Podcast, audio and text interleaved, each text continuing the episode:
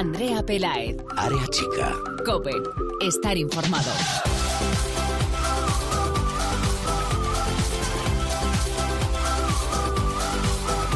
¿Qué tal? Muy buenas, bienvenidos una semana más al espacio en cope.es para todo el fútbol femenino. Bienvenidos a Área Chica. Ya se ha celebrado la jornada 27 íntegra, están las cosas, está la tabla que arde, tanto por arriba en los puestos que pelean por ser campeón de liga, como en la Copa de la Reina, como en el descenso. Hoy vamos a hablar con un equipo que está teniendo todo de cara para luchar por la liga. Es el Barcelona. Goleó al Oyarzun 13-0 con seis goles de la protagonista que hoy vamos a tener con nosotros. Hoy vamos a hablar en área chica con Jennifer Hermoso. Por supuesto, también hablaremos con ella de esas históricas semifinales que ha jugado el Barça en la Champions. Es, recordamos, ya lo hemos dicho muchas veces, el único equipo español de fútbol femenino que ha logrado jugar unas semifinales. Todo ello lo vamos a hablar con Jenny, pero no nos vamos a olvidar de la actualidad porque ahora mismo nuestra selección sub-17 está jugando el europeo de la República Checa. Ya ha arrancado, ya ha arrancado España. Lamentablemente no lo ha podido hacer con una victoria, lo ha hecho con una derrota de 1-4 ante Alemania, que es la actual campeona. Vamos a hablar con una de las chicas, con una de las protagonistas antes de que se enfrenten a la República Checa, a la anfitriona de este campeonato. Vamos a hablar con Ollane Hernández. Arrancamos ya, no esperamos más. Os recordamos que estamos en Twitter, somos arroba areachicacope y en facebook.com barra areachicacope. Hoy tengo en los mandos de la técnica al gran Jaime García. Vamos a comenzar ya saludando a una de nuestras dos protagonistas de hoy.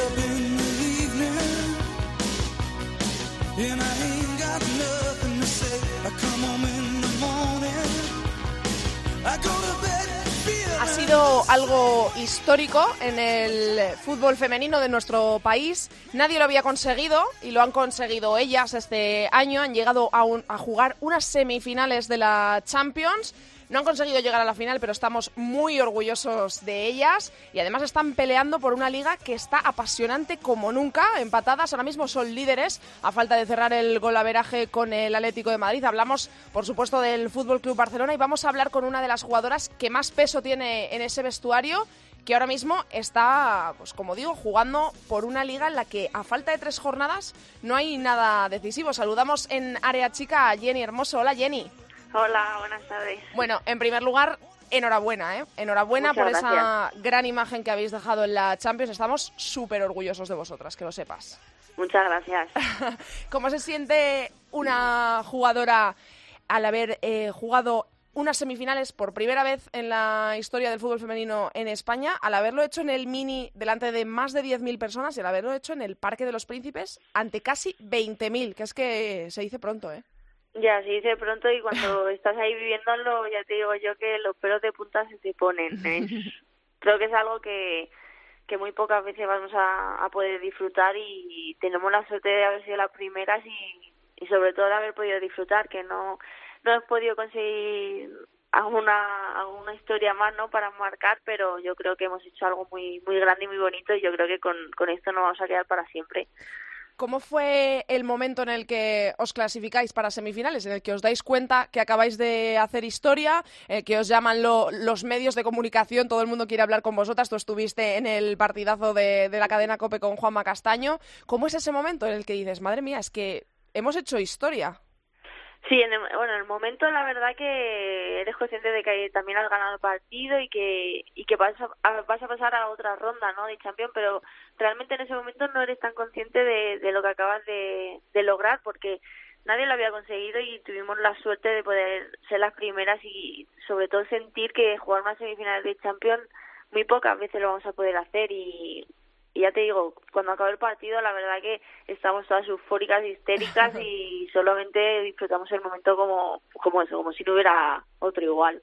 ¿Cómo, ¿Cómo está el vestuario? No habéis alcanzado la final, pero es que muchas veces os hemos eh, oído decir, se, comentaba que la Champions, eh, aún para los equipos españoles, que quizás estamos aún un pasito por detrás de, equipos pues como el PSG, como el Lyon, que ahora mismo están en, en la final, es como una compensación, un, un, premio a vuestra temporada, que estáis ahí porque lo merecéis, porque habéis ganado los partidos que os ha tocado, a los rivales que os ha tocado, pero que es como un premio, que, que vosotras, eh, bueno, estáis en la Liga, estáis en la Copa de la Reina, y que para la Champions aún queda, que sí, por supuesto, si llega, bienvenido, pero que aún estamos un pasito por detrás. ¿Cómo eh, vosotras sentís satisfacción por haber jugado una semifinal o ha habido algún momento en el que sentís que no habéis logrado un objetivo? ¿Cómo se vive esto en el vestuario? Pues siempre lo hemos dicho, que al final la Champions es un premio ¿no? a todo el trabajo que haces durante la temporada y que y que sabes, eres consciente de que aún, por lo que tú has dicho, que estamos un paso, un paso por detrás, pero creo que cada año estamos, estamos dando la cara y, hmm. y poniendo los, eh, los papeles sobre la mesa y diciendo que, que podemos hacer algo más y que ese, ya esto es un premio, pues ya poco a poco se va se va quitando no de la boca de la Champions un premio para el femenino mm. y demás yo creo que este año eh, plantamos cara a un PSG ya el resultado fue multado pero creo que poco a poco lo estamos consiguiendo y que el Barça cada año está mucho mejor físicamente eh, el trabajo que hacemos creo que no, que nos mantiene hasta hoy a, finales de liga con muy buenas sensaciones y en la Champions cada vez se va viendo que, que los equipos también les va a costar más competir con, con equipos españoles. Y personalmente y aquí en el Barça creo que estamos haciendo un trabajo muy bueno para cada año poder hacer algo más y algún día pues eso puede llegar a, a la Champions pero hmm. lo de que es un premio yo ya creo que que se tiene que quedar un poco ahí porque la verdad que nosotros estamos muy ilusionados en jugar una competición así y que hemos llegado a semifinales que ya no es una tontería y que joder, que sí que podemos hacer cosas muy bonitas más adelante. Por supuesto. ¿Qué, qué le habéis dicho a, a, Vero y a Irene? ¿Le habéis deseado suerte para la final, supongo? Hombre, que la ganen, porque ahora como no la ganen... somos, somos muy del PSG, que además ya lo hemos comentado aquí en Área Chica, que es que si no ganan la, la Champions este año, el año que viene no la jugarían.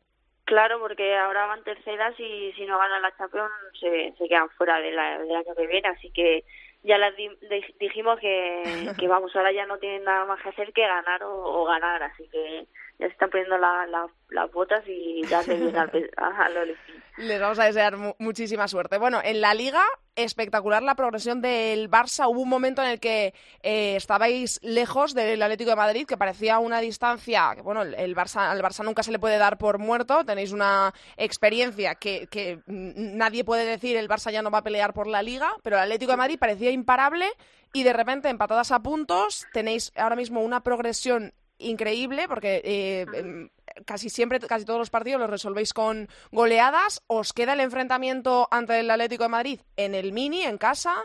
Parece todo de cara. Yo no sé cómo estáis vosotras, cómo lo veis. Bueno, de cara de cara, yo creo que tenemos uno de los, bueno, tenemos tres de los partidos más importantes de, de, esta liga, porque antes de Atlético Madrid viajamos a Valencia, que que creo que ese partido es primordial antes de jugar aquí contra el Atleti. Mm. Eh, pues una victoria allí en, en Valencia también diría no que, que seguimos y que hemos estado toda la liga apostando por, por, por ella, ¿no? Porque la queremos y sabemos que haciendo las cosas bien, pues podemos conseguirla. Hemos ido por detrás casi toda la segunda vuelta como como ellas fueron en la primera y en los últimos en el último partido se pusieron primeras así que se puede quedar igual y ya nosotras pues no primeras y ganar las ligas sí sí es, es, de las ligas más eh, emocionantes o apretadas que tú recuerdas Sí, sí, por supuesto. y, y sobre todo que no es primero y segundo, que también lo que he dicho, el Valencia está por detrás, que, que se puede meter en Champions, ¿no? Y uno de los tres equipos quedarse fuera. Así que creo que la verdad también es muy bueno para el fútbol femenino español que, que, nuestra liga sea tan competitiva y que hasta los últimos partidos no se decida. Y para mí creo que bueno para mí yo prefiero ganar la liga de hace unos cuantos pero obviamente llegados hasta este punto vemos que la liga la Liga Española va creciendo, así que...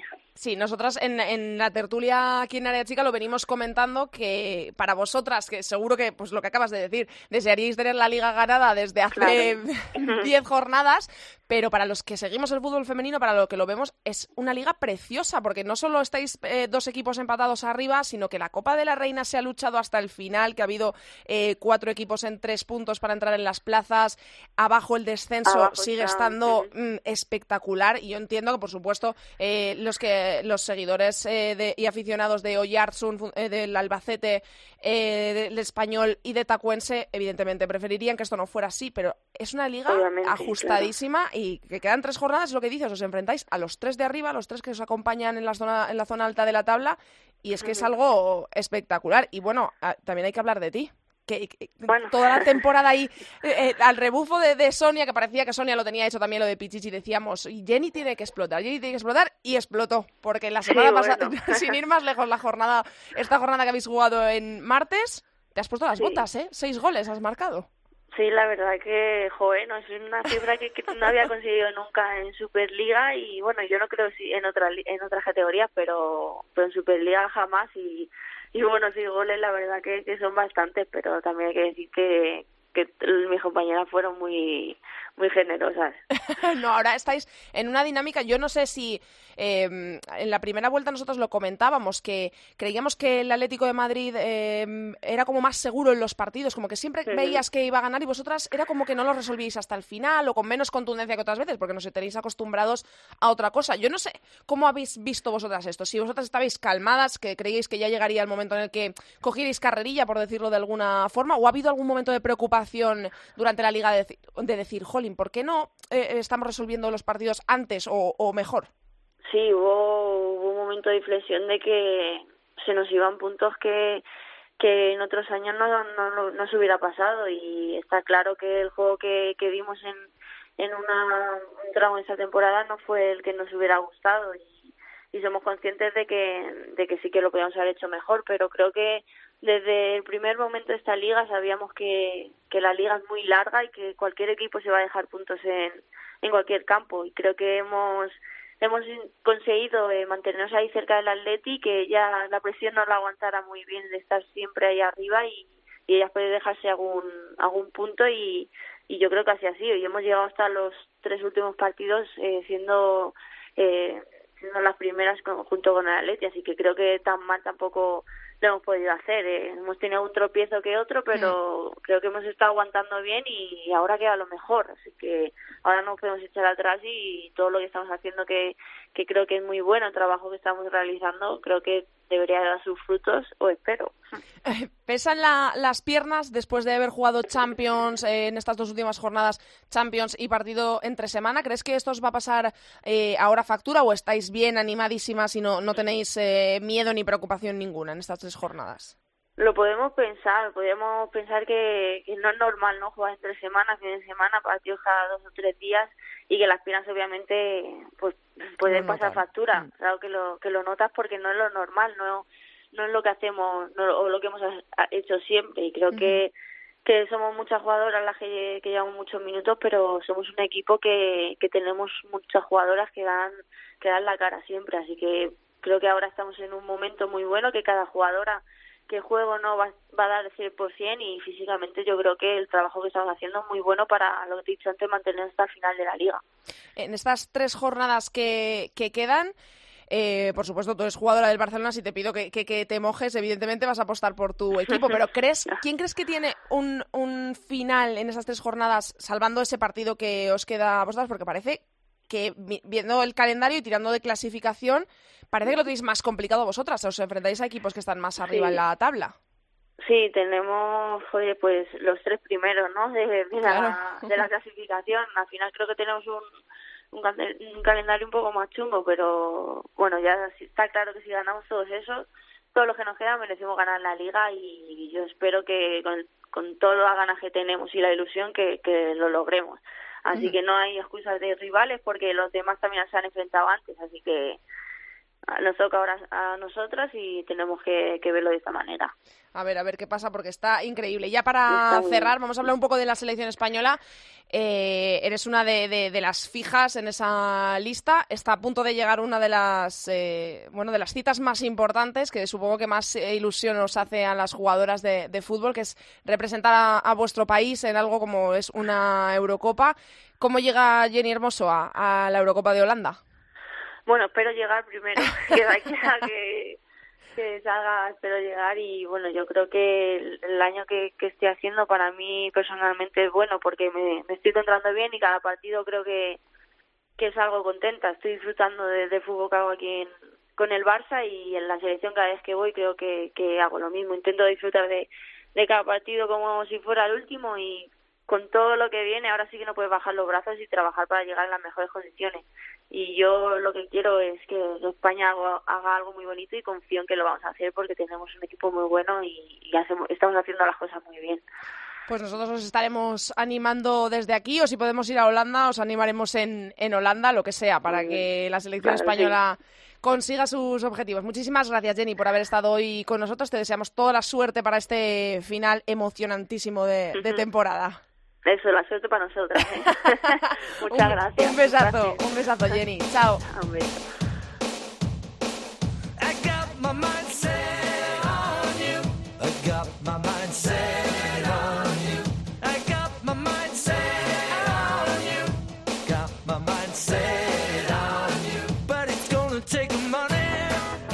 Una entrevista obligada, hay que seguir la actualidad y ahora mismo nuestras chicas de la sub-17 están jugando el europeo de la República Checa.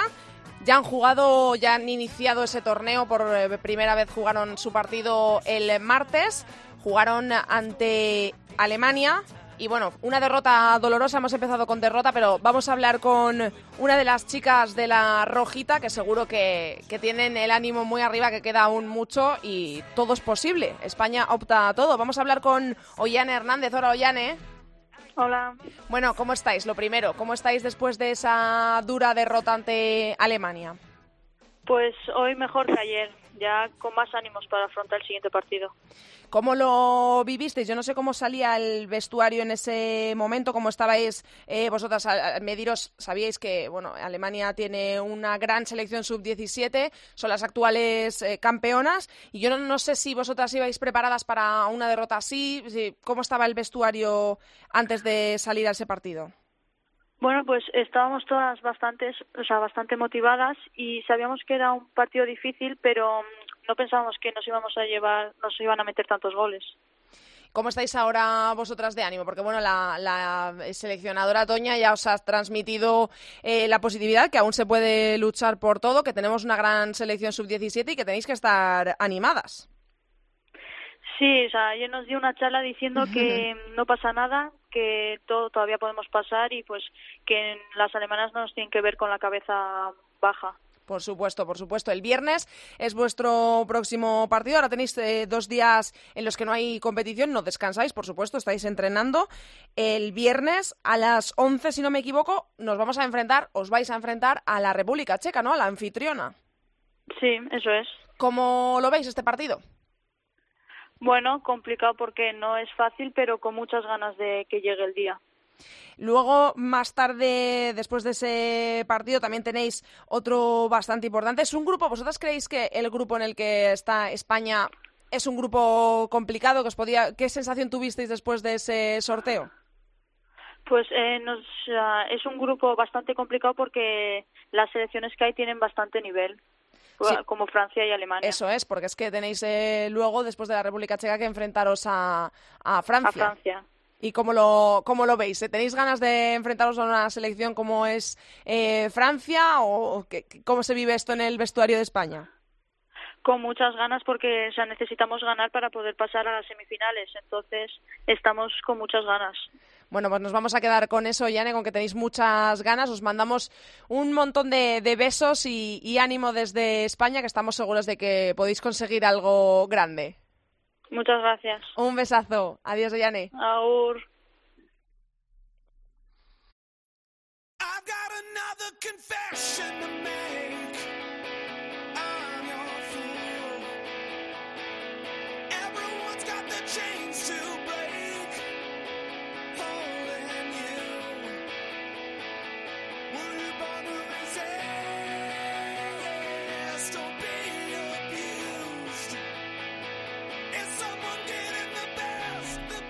Tiempo de tertulia ya en área chica. Voy a saludar a mis tertulianas de hoy. Lalu Albarrán, directora de FoodFem. Hola, Lalu. Buenas tardes. Sandra Sánchez de la Liga. Hola, Sandra. Buenas tardes, Andrea. Y también está con nosotros Bárbara Quesada, directora de Nosotras Jugamos y de la Liga. Hola, Bárbara. Bueno, chicas, vamos a empezar comentando un poquito la jornada, la jornada 27 que se jugó el pasado fin de semana. Vamos a empezar por lo último y lo más reciente, lo que ocurrió el martes a las 12 de la mañana. Jugó el Barça frente al Oyarzun. Se jugó entre semana porque el Barça jugó Champions el sábado y goleó de una forma espectacular. Yo no sé si tenéis eh, los datos, creo que Lalu sí, porque vi algún tuit de Foodfem. Yo no sé si es la mayor goleada que ha habido en la, en la liga. Por lo menos esta temporada sí, ¿no? Creo que la mayor había sido un 11-0 previo, ¿no? Esta temporada sí. Esta temporada sí, pero bueno, es muy difícil documentar goleadas de, de antaño. Claro, O sea, para- eh, claro. Es muy difícil porque eh, ahora es muy fácil decir estos últimos tres años, pero antiguamente había más desigualdad entre muchos equipos. Hmm. O sea, yo diría que 13 sí se han llegado en alguna ocasión, pero esta temporada ha sido lo más. Es increíble. ¿no? también que, que en este tiempo así más moderno, que los equipos están quizá más profesionalizados y todo está un poquito más avanzado, sí que es la mayor goleada en estos tiempos modernos, ¿no? Por así decirlo, eso sí. Pero es lo que dice la luz, muy complicado saber si es la mayor goleada hace años atrás porque al final los equipos estaban más descompensados. Además es prácticamente imposible tener esos datos porque ahora, gracias a Dios, todo ha evolucionado y bueno, gracias en parte, eh, muy en parte a la labor de medios como FoodFem, Sí. pues tenemos datos de antaño, pero la federación, por ejemplo, sí, sí tiene las, los datos de las seis últimas temporadas y bueno, poco a poco vamos teniendo más datos. Ya, independientemente de eso, también quería decir que un resultado así, lógicamente, no le gusta a nadie, tampoco creo que le guste al Barça ganar de esta forma, Sí. ni a nadie, porque no hace bien ni a la competición, ni de cara a la gente que no entienda de fútbol femenino, que no lo vea, que no esté familiarizado. Sí, porque piensa "Jolín, que... Pues sí. no da sensación de una competición seria, un 13-0. Hmm. Sí, Bueno, es- esto tiene su explicación. También jugadoras de Oyarzún se, tu- de Oyarzún se tuvieron que pedir el día libre. Hmm. Era, Pero- sí. no sé, hubo muchas variables que no ayudaban encima al Oyarzún, pero bueno, hay que hacer borrón y cuenta nueva, sobre todo por ellas, porque bueno, el Barça se lleva la victoria, pero a Oyarzún esto quizá les deja tocado en el momento más crucial Claro. de la liga para ellas. Eso es, que es que parecía que se alejaban un poco de... A ver, sabíamos todo el mundo, ellas eh, incluidas las chicas de Loyartsun, que era un partido muy complicado. Eh, era contra el Barça, que tiene una dinámica ahora mismo muy positiva, que es, eh, a falta de cerrar el golaveraje particular con el Atlético de Madrid, líder de momento, y era un partido muy complicado, pero parecía que Loyartsun se iba a alejar de los puestos de descenso y ahora mismo vuelve a estar uno por encima. Eh, vuelve a estar eh, el Albacete tan solo a un punto de salir de, de la zona de descenso porque ganó al, al Santa Teresa, ahora lo comentamos, y también ganó el Tacuense, que consiguió eh, una victoria importantísima ante el Zaragoza, sigue siendo colista, pero bueno, está a tan solo tres puntos de Loyartsun, es que... Yo creo que sería la será la primera vez, si no me equivoco, si no me corregís, que ganan los los tres últimos clasificados, ganan, bueno, los cuatro últimos clasificados ganan sus partidos. Pues Yo no Perdón. recuerdo ningún momento, sí. yo, tampoco. Yo, Yo creo que es la primera vez en la temporada que, que ocurre esto y bueno, está de siempre, yo creo que nunca ha estado tan tan reñida tan reñida la, Sí, la, sí, sí. la permanencia. Es verdad que es verdad que, que no que nunca ha estado yo creo que no ha estado tan igualado nunca a estas alturas siempre ya se ha decidido por lo menos uno de los descendidos y al final va a ser clave los enfrentamientos entre ellos quedan tres partidos y se tienen que enfrentar la mayoría entre ellos y ahí es cuando se va a decidir realmente y ahí se verá realmente quién, Sí, ya quién baja y quién no ya claro. vimos lo importante que eran estos enfrentamientos la jornada pasada, que el Albacete se midió al español, el español ganó, y es que eh, son los enfrentamientos más importantes, los partidos con más importancia, porque te estás eh, midiendo a una persona, a, una, a un equipo que está en la misma situación que, que tú y conseguir los tres puntos sobre él es importantísimo. Ya lo vimos la jornada pasada, que el español, gracias a esto, respira un poco más, tan solo tiene un punto más que el Oyarzún, tampoco podemos decir nada, falta de tres jornadas de que acabe la liga, pero si- sin duda es importantísimo eh, cuando te mides con los rivales de, de abajo. Yo además digo, el Oyarzún es que le pintó todo muy de espaldas en el partido, el Barcelona se adelantó muy pronto, eh, Gary tuvo que cambiar a Stisen, que se lesionó muy pronto también, todo esto antes del minuto 15. Mm. Y, y además había cinco variables, cinco cambios diferentes del el once anterior. O sea, quiero decir Sí. que, efectivamente el Oyarzún lo lleva muy de espaldas. Y luego, pues que esta jornada, que ya se han jugado el martes y luego van a jugar el domingo, eh, no sé si se va a recuperar Stitchen. Eh, también Ollana, la portera, se retiró con dolores, Sí. eh, jugó los 15 últimos minutos con dolores. Y, y no sé si Ane Ochoa, la otra portera, se ha recuperado. O sea que ahora, a ver la suerte de este partido, si lo de menos e igual fueron los 13 goles. Sí, es, eh, ya lo comentaba la semana pasada aquí en Área Chica Anne Mugarza, que nos decía lo que tú has comentado antes, Lalu, que mm, no les gusta nada jugar entre semana, más que nada porque muchas de las, eh, eh, la gran Mm. mayoría, si no mm, decimos todas, eh, de las chicas que juegan en la Liga Iberdrola no viven del fútbol exclusivamente. Tienen su trabajo aparte, tienen que pedir su día, pierden dinero, nos lo contó Anne aquí. Y bueno, pues para un equipo como el Oyarzún aún más, lo acusa aún más. El Barcelona es, eh, está en otro nivel, digamos. eh, Bueno, y además es que, Andrea, recordamos que igual se juega la Liga de igual a igual al Atlético de Madrid y el Barça igual tira de goles. hmm, el también, Barça tenía, claro, eso su es. trabajo.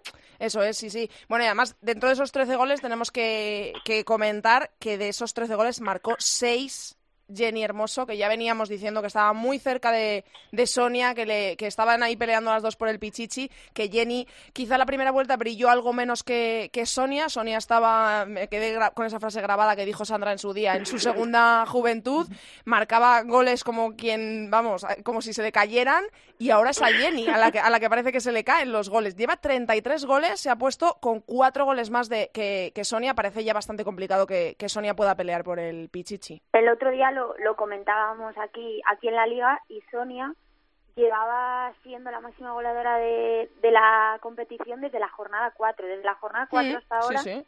estaba en el primer puesto, desde el primer puesto que se ha visto ahora superada por Jenny con los seis goles que marcó el otro día ante los Jackson y Jenny tiene 33 Sí, y, y Sonia Sonia 29. Sí. Sí, al final van a la par de este equipo, ¿no? Es decir, el Barcelona ahora ha pegado un subidón Sí. Y el Atleti parece que está un poco más, va paso a paso, ¿no? Y le cuesta un poco más y al final cuando un equipo va bien, pues el, el Barcelona va para arriba y Jenny es una referencia en el ataque, entonces va bien el, el Barcelona y Jenny va a ir bien y va a marcar goles. Y Sonia, aunque es verdad que tiene cuatro menos, tiene 29 goles, es decir, lleva muchos y estoy segura que estos partidos que le quedan va a seguir marcando. Entonces ahí va a estar un poco la pelea. Es verdad que son cuatro goles de diferencia, pero bueno, Sí, ¿quién bueno, nos pero dice, viéndolas, ¿quién nos dice que no marca Sonia cuatro goles en un partido? Sí, sí, totalmente. Es que no es nada imposible. La próxima jornada el Atlético de Madrid se va a enfrentar en casa al Granadilla Tenerife. No parece imposible. Granadilla Tenerife está bien situado en la tabla, está sexto dentro de la Copa de la Reina, pero parece que últimamente, eh, al igual que tuvo una- unos eh, partidos que parecía muy fiable, que eh, jugaba muy bien, era contundente de cara al gol, estaba afortunado. Ahora parece que el Granadilla no está en su mejor momento, en su momento más fiable de la temporada, por decirlo de alguna manera. Entonces aquí igual en este partido el Atlético de Madrid puede respirar un poco, pero es que nunca se sabe. El Granadilla viene de Aún perder. así, es lo que iba a comentar ahora, que aún así, si no recuerdo mal, en el partido de ida, allí en, en Tenerife, del Atlético de Madrid ante el Granadilla, no sé si empataron o... Vamos, fue un partido muy complicado para el Atlético de Madrid, Sí. que parece que es un equipo que como que se le atraganta siempre siempre un pelín a las de Es, es buen equipo el, el Sí, Granadilla. es verdad que, el- muy que el. Granadilla eh, es duro, es un rival duro. También eh, ellos ahora tienen su plaza en, en la Copa y yo creo que no ya no es sorpresa porque ya les conocemos, pero sí que es verdad que es un equipo que quizá no estando al nivel más alto de la liga siempre rinda un buen nivel y siempre Sí. lo pone complicado. Al Ujú. Athletic le ganó hace dos jornadas 4-0. Sí, sí, o sí, por eso. Y eh, me- eh, Sandra, Sí con lo que decías, empataron a cero en la, en la ida. Empezaron a cero. Me sonaba que había Sí. sido Sí. que el Es un al equipo duro, lo habían sí. puesto fácil las cosas. Mm. Hombre, yo digo que eh, una variable que juega ahora estas tres últimas jornadas es que hay equipos que ya no se juegan absolutamente nada. Claro. Es decir, Sí. y eso es súper peligroso porque Sí, ahora mismo sí, el. Granadilla, eh, el entrenador tiene la potestad de coger a Itaiza o a las jugadoras que tiene del filial que no están jugando, de meterlas a jugar y eso, pues bueno, no es que desvirtúe la competición, pero ellos ya han hecho su trabajo, ya están clasificados para Copa. Claro. Eh, Sí, el pero también querrán hacer un buen papel contra el Atleti. Yo creo, tampoco creo que, que Sí, para pero la, ten- sea... la, la tensión baja, ¿eh? Sí, No hombre, te está claro que baja, que ellos su objetivo ya lo tienen cumplido, pero yo creo que también a las propias jugadoras les motiva jugar contra el Atleti, ¿no? Y decir, estamos Hmm. aquí, queremos que nos vean aquí en Madrid cómo jugamos es verdad que, que lo que dice Lalu, eh, el Atleti se lo juega todo, por así decirlo, y el Granadilla nada. Yo, Pero de bueno, hecho, al final, yo, yo creo que a veces son más peligrosos los equipos que no se juegan nada, ¿eh? Los equipos que no se juegan nada y que juegan contra los de arriba de la tabla, pues o Barça o Atlético de Madrid, siempre quieres lucirte, siempre quieres eh, pues eh, demostrar que puedes ganar a, a un equipo como es el Atlético de Madrid o como es el, el Barça. Entonces, Yo ahora no estoy de acuerdo, ¿eh? Porque en un mes viene la Copa de la Reina y a lo mejor Claro, bueno, igual se también reservan, sí. un poquito de descanso a las Hmm. piernas de las jugadoras, ¿eh? O sea, que Sí, hay sí, muchas pero- variables ahora mismo que Sí, no a lo que yo me refiero es que aunque cambien las jugadoras, las propias jugadoras van a querer salir a tope y van a querer dar su mejor versión. sí, claro, es seguro. verdad que van a querer reservar quizá, pues eso, para reservarse para la Copa lo mejor que tengan, pero bueno, aún así siempre motiva jugar contra un equipo alto. Entonces, Hmm. yo creo que, que van a salir a pelear. Por lo menos van a salir a pelear y a, poner, a intentar ponérselo difícil a, a las madrileñas. Desde luego. Y luego tenemos un duelo de altura porque el Barça juega ante el Valencia. Un Valencia Sí. que está haciendo una temporada espectacular. Yo no sé si es la mejor temporada eh, del Valencia. Vosotros sabéis mucho más de esto y tienes más antecedentes, pero el Valencia ahora mismo es que es un rival a batir muy serio que si es que si se empezará la liga nuevamente, igual no estaba a los nueve puntos que está ahora de los dos de arriba. Creo es que una llega- salida, o sea, perdona, es una salida súper complicada para, Mucho. para el Barcelona por lo que comentáis, porque el Valencia llega a un estado de forma increíble, no sé cuántas jornadas suma sin conocer conocer la derrota. Sí, Está bueno, con solo ha perdido un partido en toda la temporada. o sea Es increíble. Eh, en, en casa no ha perdido desde 2016, ¿eh? Desde la temporada pasada. Madre Está mía. con una Claudia Zornoza que el otro hizo un partidazo, está en un momento de forma espectacular, eh, Mari Paz y Anne todas, o sea, yo creo que están afrontando la recta final de la temporada en el mejor momento posible y también ellas tendrán ganas de decir, pues mira, a ver si les fastidiamos la liga al Barça. Sí, sí, y ya lo hicieron, o sea, es verdad que en la vuelta eh, sacaron un Sí. punto de Barcelona, que no es nada fácil, es decir, ya vienen con los antecedentes de ya empataron allí, ¿por qué Hmm. no les van a ganar o empatar en, en su casa, que están en su casa, ¿no?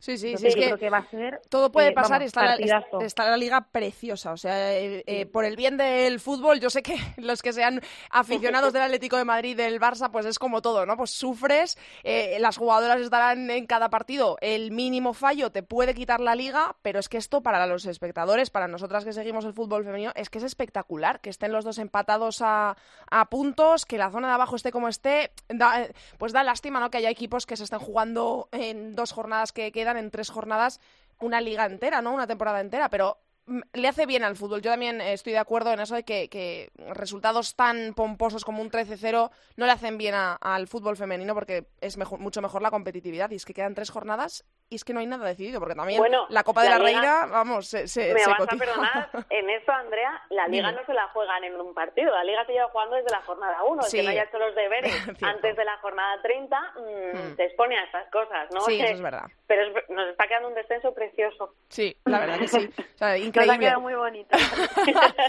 Eh, vamos a comentar para, para terminar, chicas, eh, bueno, las semifinales históricas del Barça. Ya está fuera, no pudo conseguir la remontada en el Parque de los Príncipes.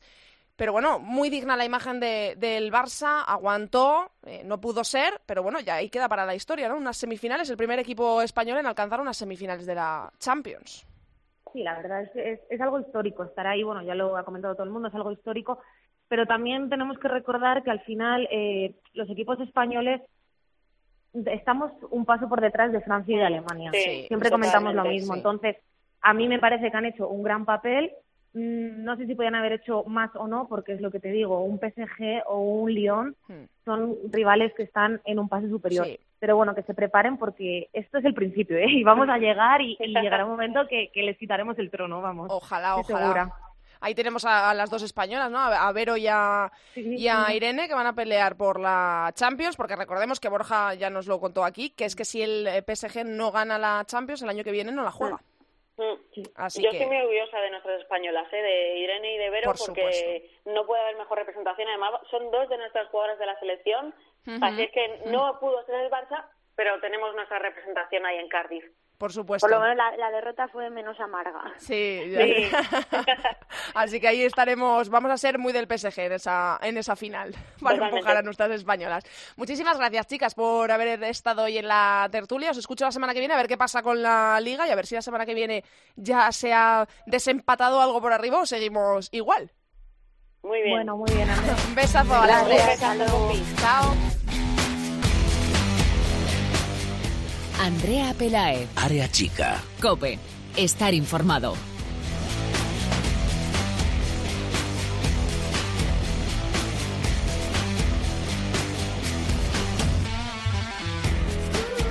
Vamos ya con el fútbol internacional, que hay mucho de lo que hablar. Ya está por aquí Borja Rodríguez, Fucen Internacional. Hola, Borja.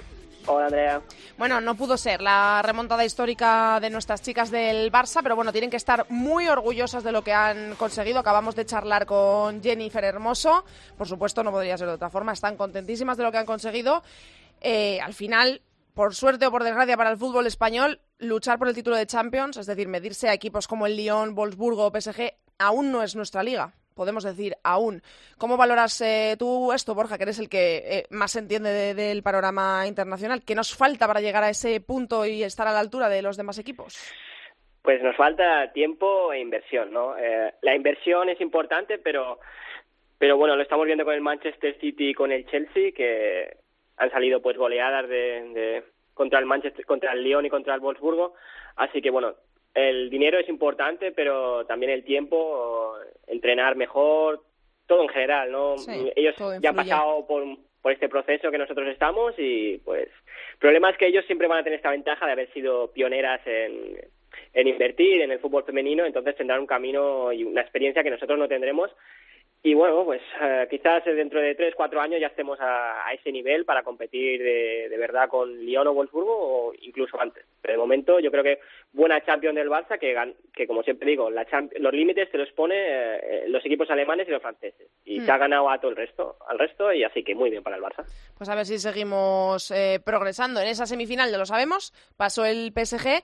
En la otra semifinal, Manchester City Olympique de Lyon, pasó el Olympique de Lyon, era el gran favorito. Incluso para mucha gente es el gran favorito en la final. Y algo que llamó mucho la atención fue la manera en la que el Olympique de Lyon celebró, si se puede llamar a lo que hicieron celebración, su pase a la final. porque esta reacción? Bueno, esta reacción viene por, varias cosas. Yo creo, primero, pues ellos, ellas sabían que la final anticipada, digamos, eh, era contra el Wolfsburgo, aunque yo creo que también el PSG puede ser un equipo que pueda, eh, a partido único sí que le puede eh, competir al Lyon.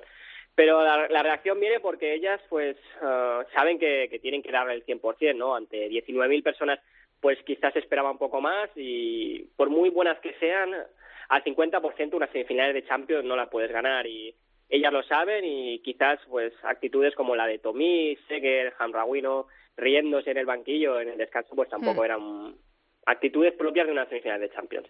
Y también bueno que mm, ya bueno, ya sé o me han contado que al final Kellerman se va a quedar en el Wolfsburgo, no va a fichar por el Lyon y que la relación entre Precher y Ola se ha roto y curiosamente Sunhage, que es verdad que estaban Aslan y Seger en, en el campo, Sunhage estaba el otro día en bien en el palco del Parcol viendo al Olympique de Lyon, que es una de las de las entrenadoras que se que se presupone que están en la lista del Lyon. Y bueno, como eh, yo te quiero preguntar, en una final están el Olympique de Lyon y el PSG, ¿para ti quién es el favorito? A, a ver, yo tengo una teoría y es que a doble partido solo el Wolfsburgo puede ganar al Lyon. A partido único el PSG es capaz de, de ganar a un Lyon si, si, bueno, pasa como en la primera vuelta de la Liga Francesa, si eh, Camila Billy, Marochan o Kumagai no, no, no empiezan a tocar bien el balón y tienen un día espeso, pues el PSG robando balones a la contra y presión alta pueden, puede ganarle la final, aunque creo que un 70-30 para el Olympique de Lyon. Bueno, es un porcentaje importante. Vamos a hablar ahora de las eh, ligas más grandes del fútbol internacional, como lo hacemos cada semana. Vamos a empezar por Alemania y Estados Unidos. Cuéntanos qué es lo que ha ocurrido en estas eh, pasadas jornadas y, sobre todo, creo que hay partidazos esta semana que vamos a poder ver este fin de. Sí, bueno, todo, yo creo que en, en España estamos todos con el Valencia-Barcelona, pero también hay fútbol femenino en, en los otros países y en Alemania, pues Es que es un partidazo. se sí, es un partidazo, la verdad. Yo también lo tengo apuntado en mi agenda. Eh, la verdad es que en Alemania la liga se puede decidir, no matemáticamente, pero virtualmente. Eh, Turbine, Potsdam y Wolfsburgo se enfrentan, se enfrentan entre ellos y todo lo que no sea que el Wolfsburgo pierda eh, o empate, o sea, que se deje puntos, Sí. prácticamente le da el título a, a las lobas, como las llaman en, en Alemania. Porque mm, seis puntos de ventaja y siete con el Bayern a, a falta de tres jornadas es, es darle el título ya. Y en, es un partido que podemos ver si la, R- la RBB, que es la televisión de Berlín y Brandenburgo, nos pone stream, porque por la tele lo se puede ver, pero tienes que tener satélite, eh, se podrá ver. Y en Estados Unidos, pues tenemos un. mm, Creo que es el lunes a las 12 de la noche, no estoy muy seguro. Pero mm, tenemos tres partidos interesantes este fin de semana. El calendario curioso de Estados Unidos hace que la primera jornada, que fue un Houston-Chicago, pues se vuelva a repetir un Chicago-Houston en, eh, en la cuarta jornada. Y luego tenemos el Portland-Seattle, que es un. eh, para los que siguen los deportes americanos sabrán que Portland y Seattle pues tienen una gran rivalidad y sobre todo ese Boston Breakers, eh, North Carolina, que es un partido muy interesante porque North Carolina es el líder, es el equipo que parece realmente un bloque y Boston pues nos está gustando mucho con Lavelle y Adriana León y Dawi jugando muy bien al fútbol. Bueno, además eh, ha arrancado también eh, la Eurocopa Sub-17, la República Checa. Tenemos ahí a, a nuestras chicas luchando. No pudimos ver el partido, no nos fue bien, perdimos 1-4 ante Alemania. El encuentro inaugural, al menos el que pudimos ver en Eurosport, fue República Checa 1, Francia 2, que son nuestros próximos rivales. ¿Qué tal fue el partido? ¿Alguna jugadora así interesante que deba preocupar a nuestras chicas? Pues el partido fue horrible, horrible. En Eurosport decían discreto, pero es que fue horrible, ¿no? La República Checa yo no había visto en categorías inferiores, quizás pues en alguna selección africana o de origen asiático cuando cuando hemos visto algún torneo pues en países un poco mm, con donde el fútbol femenino pues no es mm, prioritario, ¿no? Pero la República Checa la verdad es que era una selección con unas limitaciones impresionantes.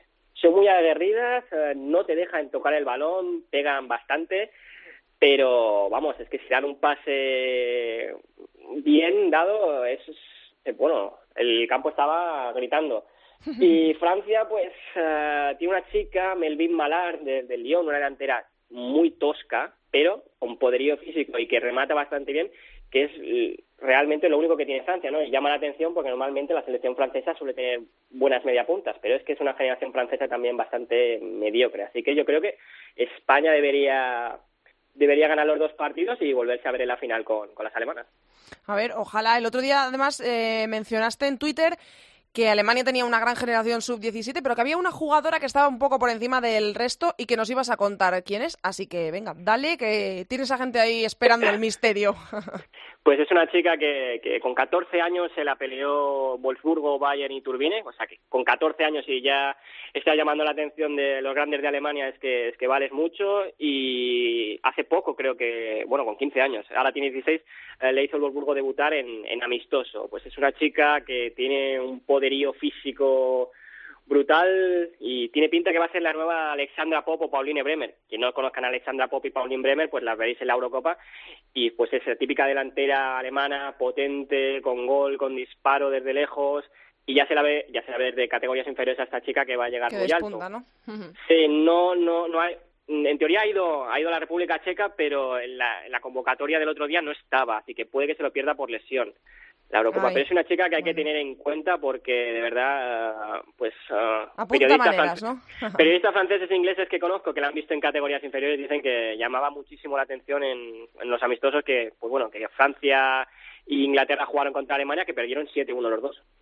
Pues nada, vamos a ver qué pasa con nuestras chicas de la sub-17. La semana que viene seguimos hablando de ellas y de las grandes ligas. Muchas gracias, Borja. Bueno, pues hasta la semana que viene. Un besazo, chao. Adiós.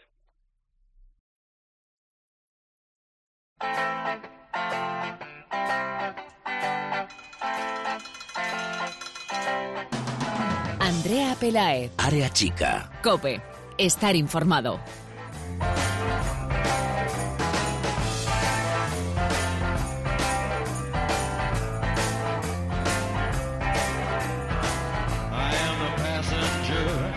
Segunda división. Ya tenemos por aquí a Cesi Martín de Babel, uno de los que más sabe de esta categoría de fútbol femenino español. Hola, Cesi. Hola, ¿qué tal? Bueno, se acabó la liga. Nos tienes que contar un montón de cosas, así que vamos por orden y tú nos vas contando todo lo que quieras. El grupo primero. Pues en el primero el Monte desciende finalmente a Liga Regional. Ascendió el año, el año pasado y tras una muy buena segunda vuelta necesitaba ganar al Friol y que el Olivo perdiese en A Coruña. Las viguesas perdieron, sí, 7-0, pero el Monte solo empató frente al Friol. El Oviedo Moderno, recordamos, disputará la fase de ascenso tras descender el año pasado de primera y finalizar invicto la temporada regular. Así que recordamos, descendidos aquí, Monte Atlético Arusana y Tordoya. Vamos con el grupo segundo. Pues Arratia y Mariño se van a Autonómica. El Arratia necesitaba ganar y esperar resultados, pero empató Neibar. Y por su parte el Mariño cayó 3-0 frente al Paul de Arrac, en el que era un duelo directo por la permanencia. Otros equipos que se salvaron en la última jornada fueron el Gas- Gasteiz con Escac, ya me saldrá, y Nuestra Señora de Belén. Recordamos aquí, Athletic B es campeón y el soñador San Ignacio el que disputará la fase de ascenso. Descendidos, Mariño, Arratia y Berriozar. Grupo tercero. En el 3, dos históricos como el Startit y Sabadell descienden de categoría. El Sabadell perdió con el Seagui, que disputará su segunda fase de ascenso consecutiva, y el Startit, por su parte, goleó a su rival, al Igualada. Pero de poco le sirvió, ya que el Pallellá remontó frente al Collerense y se queda así en segunda división. Igual que Levante Las Planas. Así que descendidos aquí, el Startit, Sabadell y Portocristo. Grupo cuarto. Pues aquí los sevillanos cumplieron. Al final el Sevilla goleó por 9-0 al Extremadura y se confirmó como campeón y brillante aspirante al ascenso de categoría. El Granada terminó invicto, pero finaliza segundo.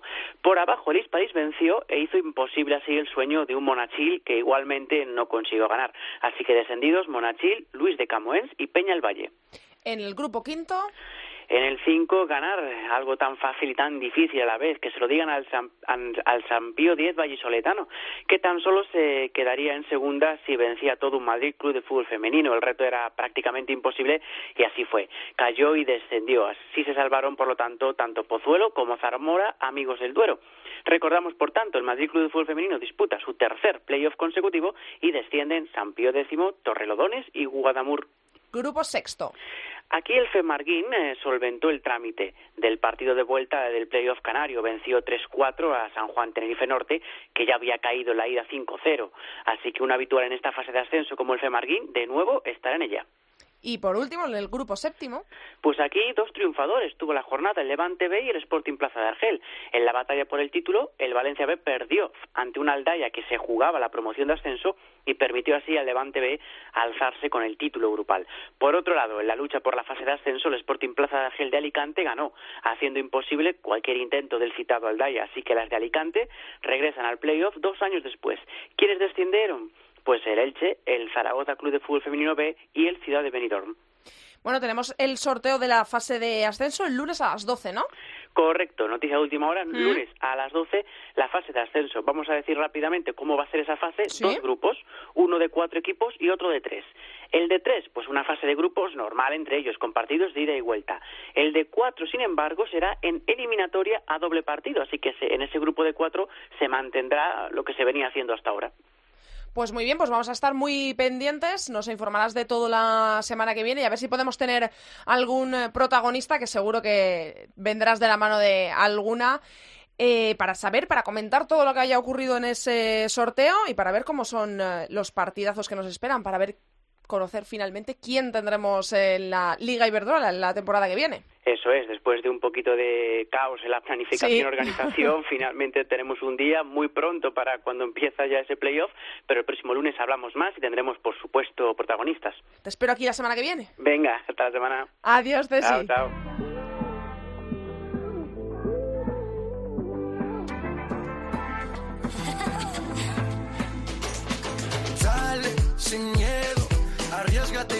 El juego.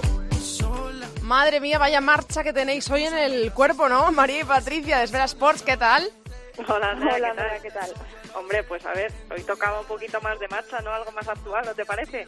Porque Sí, sí, perfecto. Siempre estamos, claro que siempre estamos con lo- los grandes clásicos y bueno, es que esta semana había que hacer algo más moderno. Claro, entonces hoy queríamos haceros un poco de ritmo, de marcha, sobre todo de velocidad, mucha velocidad, Andrea. Por eso venimos con esta banda sonora de Fast and Furious 8. Bueno, ya estáis otra vez con el 8. Ya lo hicisteis con los ocho apellidos vascos y ahora ¿qué, qué toca? A ver. Pues mira, a ver, es que no, no- habíamos visto que no nos habíamos dedicado pues en ningún momento a- al tema de la Copa de la Reina. y claro, juega a tres jornadas para el final de la liga, pues la lista de equipos que formarán parte de ella está prácticamente definida. Efectivamente, y qué mejor que vincular esta carrera de fondo, por llamarlo de alguna forma, por uno de esos ocho puestos con una película basada en eso mismo, ¿no? En carreras de coche. Velocidad, adelantamientos, pero sobre todo emoción hasta el último momento. Pues sí, ahí vais a tener razón, porque es que la verdad es que esta Liga Iberdrola está siendo emocionante hasta el final como ninguna, ¿eh? Pues sí, tienes mucha razón, porque es que a estas alturas no tenemos claro ni quién va a ganar la liga, ni quién va a descender. Y luego, a pesar de que tenemos a los seis equipos clasificados para matemáticamente para la Copa de la Reina, aún hay dos puestos por decidir. Bueno, sí, dos puestos, pero son realmente tres equipos peleando por ellos y alguien se tiene que quedar fuera, ¿no? Porque, como ocurre en, en las competiciones de coches, hay que pasar por una clasificación previa para estar en la carrera final. Eso es. Y para seguir con la línea automovilística esta que nos hemos inventado y para resumir lo que acabamos de decir, al día de hoy tenemos a ocho equipos en la parrilla de salida de la Copa de la Reina y uno en boxes en el puesto 9 y también, claro, con opciones para entrar en la lista. Te lo vamos a resumir un poco y definir cada uno, Andrea. Venga, dale, dale, arrancad, arrancad los motores. vale, Andrea, pues nada, te contamos. En esta parrilla tan especial tenemos cuatro líneas de salida con dos equipos en cada una. Si te parece, vamos definiendo a cada equipo con sus respectivas características automovilísticas. A ver. Venga, en la primera línea tenemos por un lado al Barcelona, el perfecto ejemplo del coche de gasolina, que con ese al final, el que vimos con esos 13 goles a lo Jackson, ha tomado a la delantera y se ha colocado en primera posición. En esa misma línea, pero en segunda posición, tenemos a Atlético de Madrid, que podría definirse como un coche diésel, ¿no? Menos explosivo que el de gasolina, pero muy constante y, dura, y, eh, no me sale la palabra, y duradero. Tenéis toda la razón, ¿eh? Porque no hay más que ver la clasificación para comprobar que el Atleti es el ejemplo perfecto de la constancia, porque es que es el único equipo invicto de toda la liga. Claro, en la segunda línea de parrilla nos encontramos al tercer y cuarto clasificado, el Valencia y el Levante. El conjunto de Cristian Toro tiene un disco de freno impecable en la defensa, seguridad absoluta en el coche C, que lo convierte en el conjunto menos goleado de la liga. Y por otro lado, en esa misma línea, tenemos al otro equipo levantino, que se caracteriza por una dirección asistida capitaneada por María José y Charlín Corral, que vamos, dirigen el ataque de gran nota como nadie. Y además de dirigir el ataque, encima reparten asistencias. En la tercera línea de parrilla tenemos al quinto y sexto clasificado, en este caso son el Athletic y el Granadilla. Un Athletic que el año pasado acabó primero y que gracias a que tiene un coche con unos buenos amortiguadores, esta temporada no ha caído más del quinto puesto. En sexta posición tenemos al Granadilla, que se caracteriza por tener un buen anticongelante, dadas las altas temperaturas de las islas y al ambientazo que siempre se respira en sus partidos en casa. Vamos, que las cineceñas están acostumbradas a las peleas al rojo vivo. Y ya terminamos en la cuarta línea, tenemos a la Real Sociedad y al Rayo, cuya clasificación aún no es del todo segura. A la Real Sociedad la hemos definido con un elemento que muchos coches querrían tener. Es el equipo turbo de, de esta liga, ¿no? El turbo. Con esas seis jornadas consecutivas ganando, esa victoria en los últimos minutos en el derbi vasco y una gran Neikari que siempre da ese acelerón final para que la Real pueda ganar los partidos. Y por último, el Rayo, que a día de hoy cierra la clasificación de la Copa de la Reina le hemos definido pues como un verdadero monster truck. Esos coches que a pesar de que le den golpes y golpes y golpes y que se den para todos lados, no se destruyen nunca. así es, la fe, es así la fe del rayo. Sí, sí, muy buena definición esa, ¿eh? Pero además, ¿no habéis dicho que había un equipo en boxes, además de los otros ocho ahora mismo que estaban clasificados? Sí, sí, es verdad. El Santa Teresa, ah, que es que es noveno y que tiene que ganar sí o sí los tres encuentros que le quedan y esperar además que el Rayo o, o la Real Sociedad pinchen. Es que, Andrea, en las de Badajoz, como saben en boxes, vienen con los, con los neumáticos recién cambiados para evitar pinchazos. Muy bueno eso, ¿eh?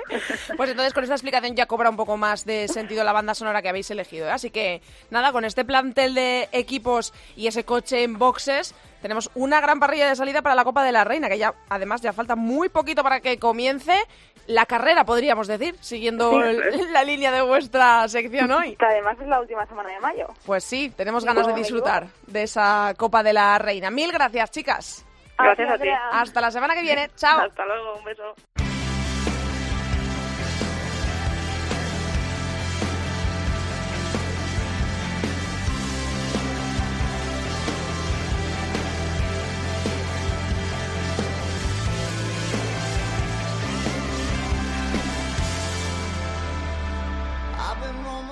Bueno, hasta aquí ha llegado nuestro programa 17, el programa decimoséptimo de Área Chica. Hasta aquí toda la actualidad del fútbol femenino. Os recordamos que nos podéis encontrar en nuestro Twitter, somos areachicacope y en facebook.com barra areachicacope. Os vamos a recordar la próxima jornada, la jornada 28 de la Liga Iberdrola. Arrancará el sábado a las 11 menos cuarto, menos cuarto con un Betis Zaragoza que se podrá seguir en BIN La Liga. A las 4 de la tarde ese sábado, Valencia-Barcelona en Gol. Para el domingo nos quedan el resto de partidos. A las 11 Athletic Rayo Vallecano, a las 12 Oyartsun Real Sociedad, a las 12 también Levante Santa Teresa, 12 y cuarto Sporting de Huelva Fundación Albacete y a las 12 y media Tacuense Español. Para por la tarde, el sábado por la tarde a las 4 y media quedará el Atlético de Madrid Granadilla Tenerife, gran partido que se podrá seguir en gol. Bueno, a vosotros os lo decimos siempre. Os vamos a esperar aquí la semana que viene en cope.es. Vamos a pasar listas y que no nos falléis. Mucho fútbol femenino para todos. Adiós.